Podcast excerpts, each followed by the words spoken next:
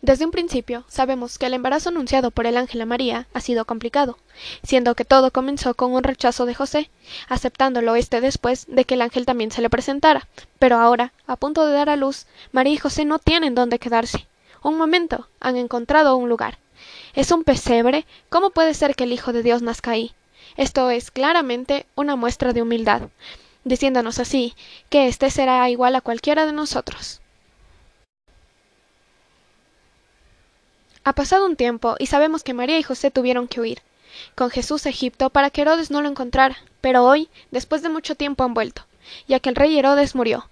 Pero María y José regresaron a Israel no para que fueran a vivir a Belén, sino van a ir a vivir a Nazaret, haciendo así que la promesa de Dios de que el niño sea llamado Jesús de Nazaret se pueda cumplir. Jesús cada vez crece más y nos ha salvado de hacer varias travesuras.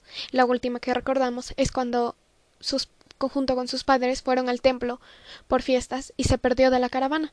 Sus padres estuvieron buscándolo frenéticamente con desesperación al encontrarlo con los demás sacerdotes dentro del templo. La respuesta que Jesús dio a estos fue que ese era el deber que su padre lo mandó a cumplir. Ay Jesús, no deja de sorprendernos. Llegamos hasta aquí con el reportaje de hoy. Nos vemos en la próxima.